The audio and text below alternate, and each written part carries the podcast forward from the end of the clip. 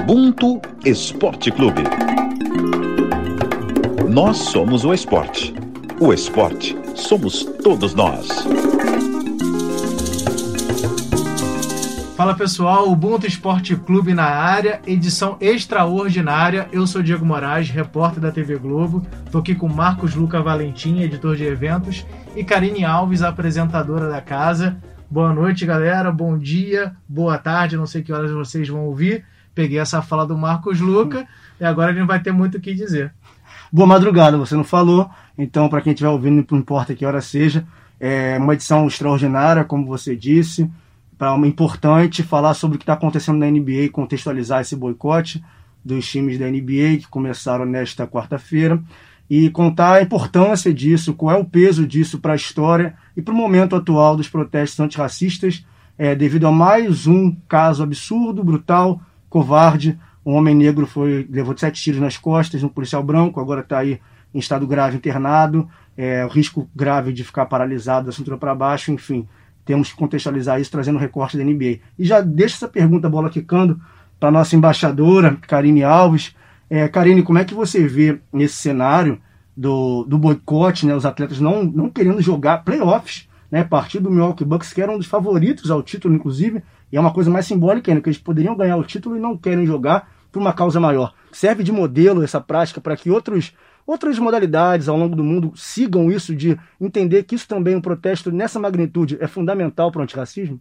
Exatamente, é fundamental, é relevante essa discussão e a ação principalmente. O posicionamento que está acontecendo nos Estados Unidos da NBA acaba refletindo mundialmente e precisa que isso aconteça mesmo. Inclusive no nosso esporte brasileiro, a gente também necessita desse posicionamento de uma forma que fique clara para a sociedade, porque o atleta tem nas mãos essa influência tem também o seu talento, que é reconhecido por quem acompanha o esporte, mas falta a conscientização da sociedade. Eu acho que o uhum. atleta, o esporte, pode sim e deve fazer isso, deve trazer isso para a sociedade. A gente precisa usar a nossa voz. Jornalistas esportivos, uhum. atletas, jogadores de futebol, principalmente, já que é o esporte que mais é popular aqui no nosso país. Sim. Então a gente tem que usar sim isso a favor da nossa luta antirracista. O Brasil precisa.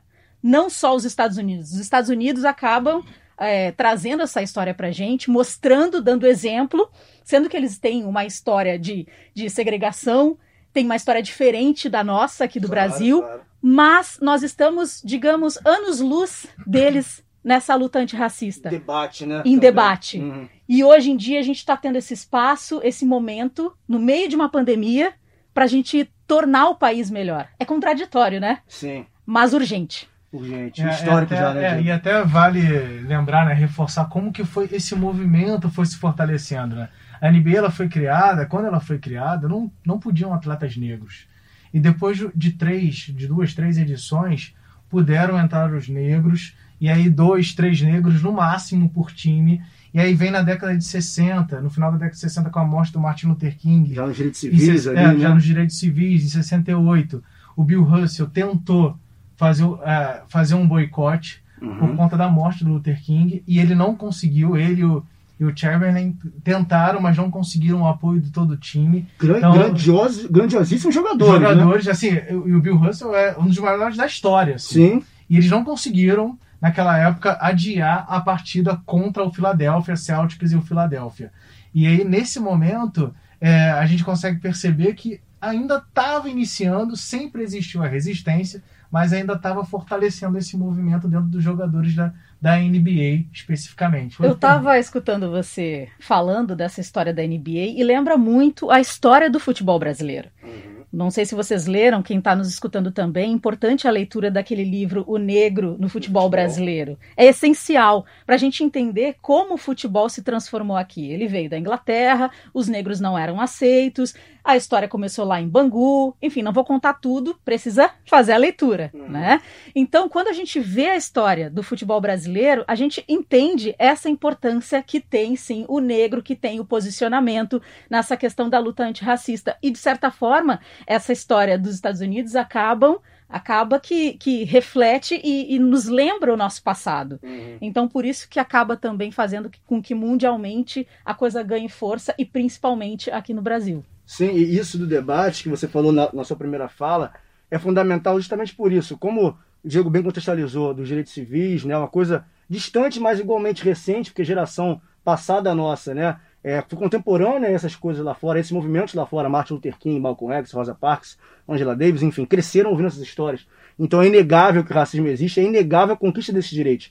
Então é impossível que, por mais que lá fora, é, que 14% da população dos Estados Unidos é negra, e aqui nós temos quase é, 56%. É, 56%, pois é, eu ia fazer conta matemática aqui, ia ser ruim de cabeça, enfim.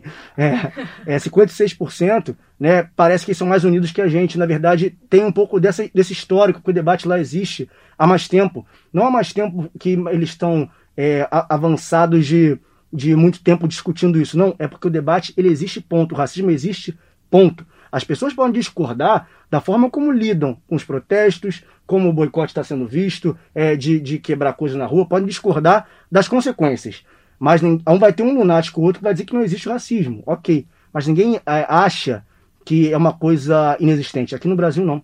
Esse é o problema pelo mito da democracia racial que se propagou, que a gente fala que somos todos iguais, que e aí quando fala que somos todos iguais, já que somos todos iguais, por que tratar diferente certo tipo de vida, certo tipo de ser humano? E esse é o perigo. A gente falar que somos todos iguais, nós não somos iguais, nós somos diferentes, e entender essa diferença é o primeiro passo para entender que há o racismo.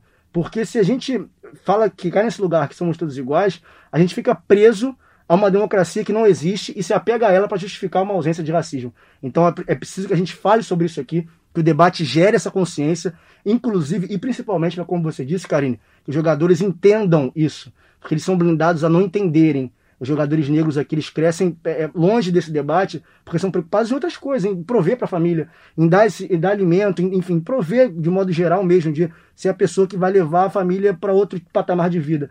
É, e quando ele se torna famoso, ele cresce, é, as estruturas que o cercam o blindam para que ele não enxergue a realidade, porque quando ele chega num patamar muito forte, um jogador famoso negro, ele, se tiver um discurso afiado, ele é um instrumento muito poderoso, como agora a gente está vendo na NBA. Então é preciso que o debate aconteça aqui no Brasil fortemente, para que esses jogadores se sintam confortáveis em poder falar, sintam que vão ter respaldo social, que não vão ser atacados, não vão ter contratos rompidos, não vão perder patrocinadores se posicionarem contra o racismo. Eu acho que tem que ter muita conversa.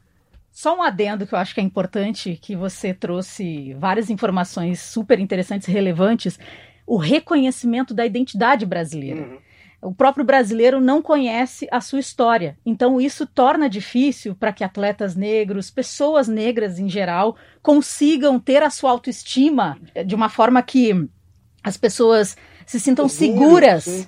sintam orgulho de quem são, entendam de onde vieram, para ter sim um posicionamento firmeza para conseguir lutar contra o racismo. Aqui no Brasil, a gente ainda está engatinhando nesse Sim. ponto. Então, os atletas, quando chegam num momento é, da carreira de destaque, muitas vezes eles acabam blindados não pela família, por eles, mas pelo desconhecimento mesmo. Do e também gera o esporte, né? São exatamente, exatamente. O mundo do esporte acaba deixando eles um pouco ressabiados. Exato. Eles não sabem como agir. Então a gente também não pode colocar toda essa responsabilidade com eles sozinhos, a gente precisa apoiá-los. A gente, quando eu digo sociedade, né, ter essa troca para que eles também se sintam à vontade, confortáveis para falarem sobre o assunto. Perfeito. E assim, eu, é, eu tô ouvindo vocês falando, é melhor até ficar quieto às vezes, pra, pra, que você vai aprendendo, né? A gente vai aprendendo e compartilhando conhecimento. Construção e, né? Exatamente. E quando a gente pensa no, na questão de como que a gente está avançando ainda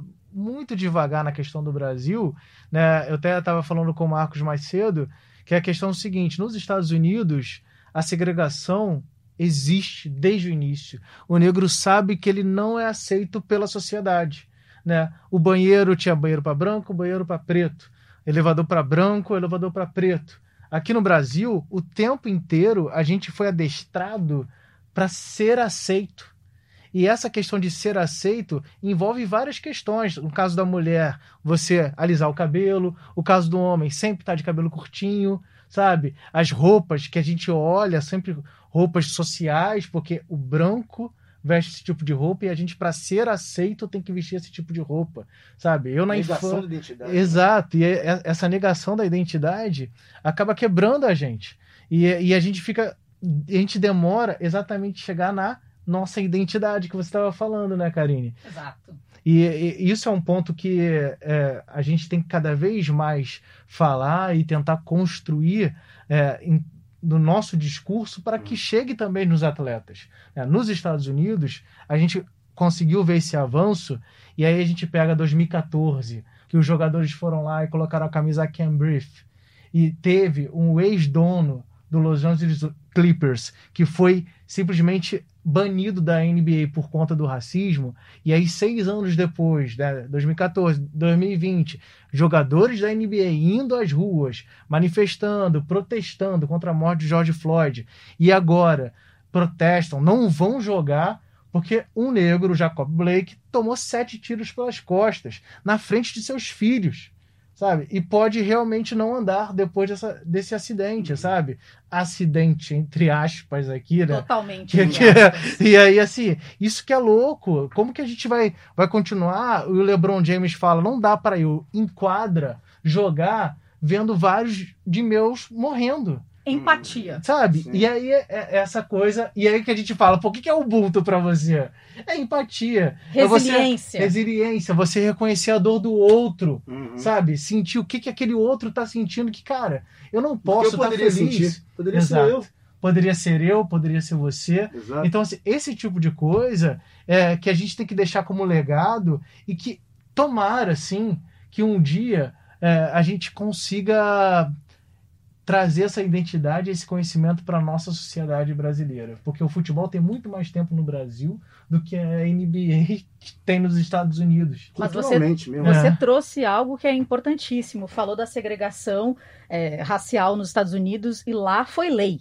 né? Tinha banheiro para negros, Desde Jim Crow. Para Sim. brancos. Quantos filmes a gente já assistiu sobre essa temática? E aqui no Brasil, não. A sujeira, digamos, foi varrida para debaixo do tapete e foi passando racial. os anos. Teve essa questão da democracia racial que até hoje.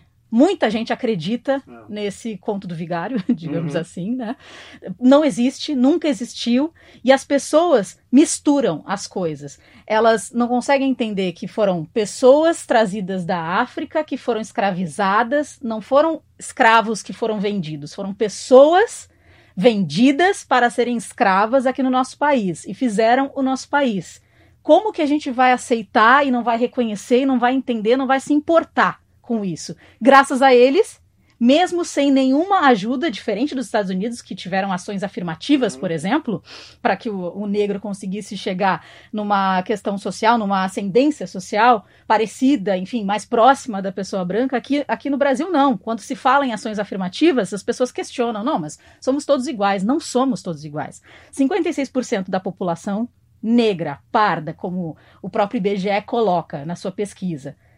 Cadê essas pessoas na questão da representatividade? Na televisão, no futebol elas estão dentro de campo, mas não estão na parte que manda, digamos assim, né? Os Exatamente. técnicos, a parte que faz é, o gerenciamento do futebol, que, que tem a parte que, que manda mesmo. Uhum. Então a gente precisa ocupar esses lugares. Carro de poder. Só representatividade não resolve o problema. Uhum. A gente precisa mudar a estrutura. E é importante a gente falar que está gerando frutos, está gerando repercussão de ações em outras ligas também. A WNBA, por exemplo, teve três jogos suspensos nesta quarta-feira e as jogadoras entraram de camisa branca com marcas de tiro, né? Elas pintaram como se fossem marcas de tiro nas costas para protestar. É um protesto ainda mais marcante, impactante para você ver, né? Visualmente você, nossa, é, poderia ser eu. E aconteceu no tênis e em outras ligas também. Queria que você pudesse falar, trazer isso pra gente também, a Naomi do tênis. É, a- a- os dobramentos começam né, a, a surgir justamente pela segurança, por sentirem as pessoas se sentirem respaldadas a, a se posicionarem e tomarem partido. A Naomi Osaka, né, negra, é a desportiva feminina mais bem paga do mundo, a atleta mais bem paga do mundo, né, ela é tenista, né, uma das candidatas ao título, principal candidata ao título do WTA Premier 5 de Cincinnati. Ela decidiu nessa quarta-feira que não vai enfrentar a Elise Mertens, né, ela decidiu não jogar também aderindo ao protesto antirracista, aderindo a essa, essa mais uma onda, né, que agora é uma tsunami, e que se mantenha, jamais vire marola novamente. Então, assim, ela, e ela escreveu, ela tweetou a seguinte frase: Antes de ser atleta, eu sou uma mulher preta. Então, isso demonstra a segurança do que ela sabe que ela é, mas ela pode se posicionar porque ela vai ter o respaldo de vários atletas que estão se posicionando estão com ela nessa. Então, é fundamental que haja essa segurança, que os atletas possam se enxergar enquanto unidade para que, que esse passo seja dado largo e nunca mais retroceda. Antes de caminhar para o nosso encerramento dessa questão, dessa sessão extraordinária aqui do podcast, e aí eu lembro de um, uma série, um documentário do Chris Rock, que é um, um talk show dele, um stand-up comedy dele, que tem uma frase dele, que apesar de ser comédia, é uma frase absolutamente real e, e não tem como você não transportar para a realidade e falar, realmente isso não pode acontecer. Que é assim, sempre que há um caso desse de policial branco, né, atirando em alguém negro, é, curiosamente sempre é um corpo negro que está estatulado no chão, é, ele fala assim, as pessoas falam, ah, mas tudo bem, policial, a, a corporação sempre tem sua maçã podre. Aí ele fala assim, o Cruz Rock falando, mas há certas profissões que não pode ter maçã podre. Não pode ter um piloto de avião alguns saberem aterrizar e outros não saberem, outros virarem e falar, ah, eu gosto de bater na montanha. Então tem profissões que não dá para ter maçã podre. Esse é um ponto, isso não é uma maçã podre, isso é um sistema raizado, enraizado da estrutura, no cerne, na medula da corporação, que não é que a polícia seja racista, é porque o sistema é racista. Logo, tudo que está dentro do sistema também é, em maior ou menor escala. E é outro ponto, exatamente esse do, do que a gente falou dos jogadores, que é o reflexo dele na sociedade quando ele se posiciona. Porque o esporte democrático. O esporte ali dentro, quando está jogando, todos são iguais, por assim dizer, né? Então é, é, um conteúdo a que todos têm acesso. Todos conseguem consumir o esporte, estando onde estão, vivendo o que esteja vivendo. Então, quando essas pessoas, a maioria, né, a maioria da população negra aqui no Brasil, não tem acessos, são muito pequenos a certos tipos de, de conteúdo, tipo de material, de, de conhecimento, chega um jogador que é democrático, ele vai falar, e ele fala isso, ele leva a palavra a pessoas que nunca pensaram nisso. Ele consegue comunicar com várias pessoas que não tiveram oportunidade, não tiveram a chance, não tiveram é, é, é, o acesso mesmo de ler, de poder entender essas questões. Então, para mim, é a, a, importância maior de um jogador de futebol poder se posicionar e falar um discurso afiado é exatamente essa, de tocar pessoas é, cujo conteúdo não chegaria de outra forma a não ser através do esporte. A gente está falando muito da vida do negro, da condução aqui das pessoas negras, do posicionamento das pessoas negras, mas é importante a gente falar que a gente precisa que as pessoas brancas entendam, tenham empatia, também estudem junto conosco, abracem a causa junto conosco, porque a gente para mudar isso não tem como só a gente que já se já faz esse posicionamento desde que nascemos. Sim não adianta, não tem como uma parte querer mudar e a outra parte não querer colocar a mão no seu bolso, no seu privilégio, mudar isso. E o futebol também passa por isso. Só uma provocação, passando até para o Diego, para você também, Marcos.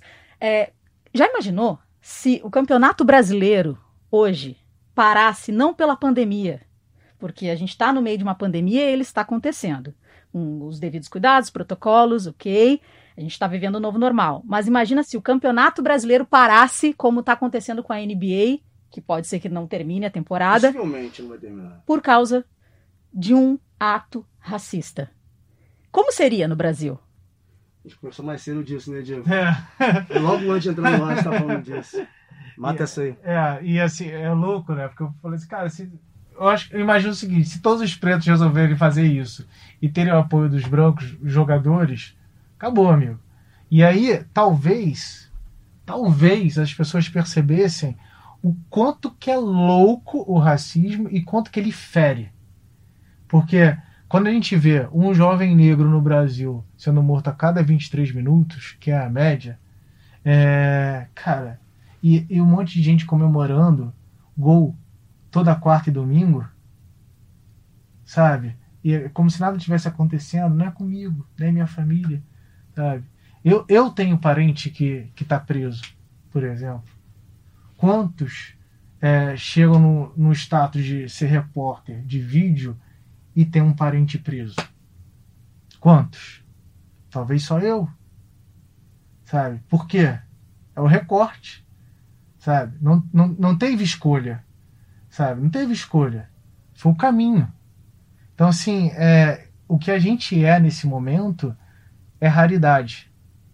E quando pessoas é, que têm uma referência muito forte dentro do esporte, no caso do Brasil, pessoas do futebol, trazem isso à tona, sabe? Eu fico imaginando vários jogadores de futebol que saíram da favela, tiveram vários amigos mortos, sabe? Se eles trazem isso à tona, enquanto que isso fere, para eles continuarem jogando, continuarem mostrando o melhor para as pessoas que estão na social aplaudirem, vai começar a impactar realmente quem tem o poder, quem tem o dinheiro, tem que mexer no bolso, como Exatamente. o Marcos Exatamente isso. É, o, o, ele cresce, esse jogador cresce e ele vai sendo blindado justamente como a gente falou, para não enxergar essas coisas, achar que tá tudo bem.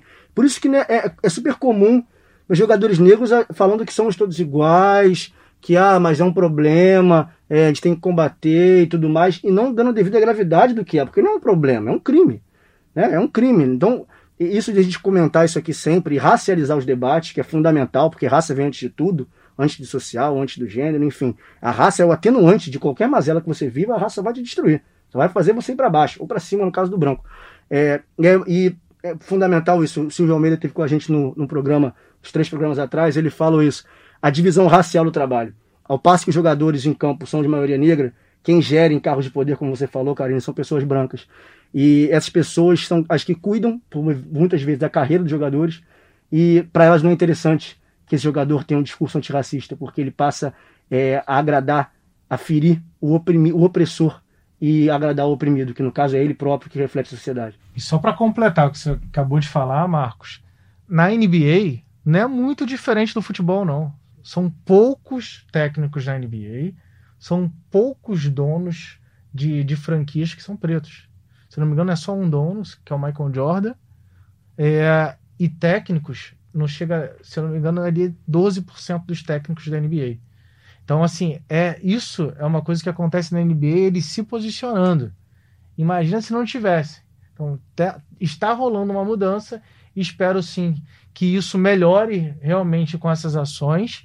É, tá ficando por aqui mais uma edição do Ubuntu Esporte Clube. É, foi muito importante a gente trazer isso à tona nesse momento, porque é um momento histórico do, do esporte mundial. O precedente foi aberto. É, é um momento histórico do, do esporte mundial e a gente tem que debater isso e a todo momento, quando tiver notícias assim, a gente vai entrar com edições como essa. Obrigado, Karine. Por mais, Contem por sempre comigo. Foi uma, uma estreia, uma estreia aqui maravilhosa, inclusive. Muito obrigado pela participação, pela estreia.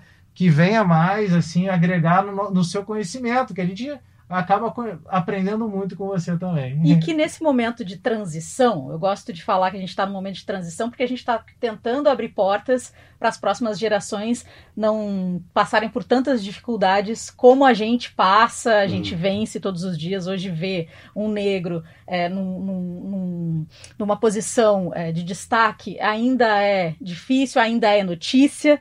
Eu espero estar viva para que isso não seja mais notícia e seja normalidade. Talvez eu não esteja, mas pelo menos se a próxima geração já estiver né, mais ambientada e todo mundo conseguir ter essa aceitação, a sociedade branca, negra, enfim, é, e acabar com essa ilusão de democracia racial, uhum. já vai ser uma vitória. Que eu possa voltar para a gente falar também de notícias boas da próxima Sim. vez. Exato. É Você o que a gente muito espera. Muito bem-vinda, como sempre. Obrigado, Karine. Até a próxima. Até a próxima. Valeu, gente.